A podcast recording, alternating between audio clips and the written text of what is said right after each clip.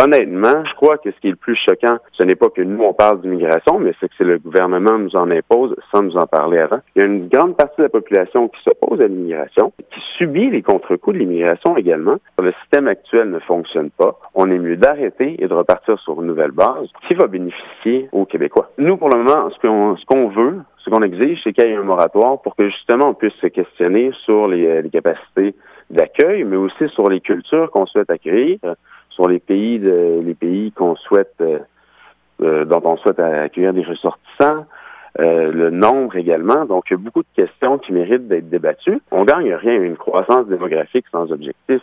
Et c'est un mythe que de dire que l'immigration peut pallier à, ces, à notre dénatalité.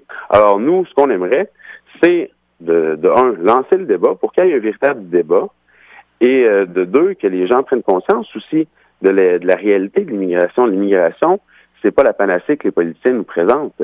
L'immigration, il y a des coûts qui sont réels, il y a des conséquences qui sont réelles, et c'est la population autochtone, la population de souche, qui en paye les frais.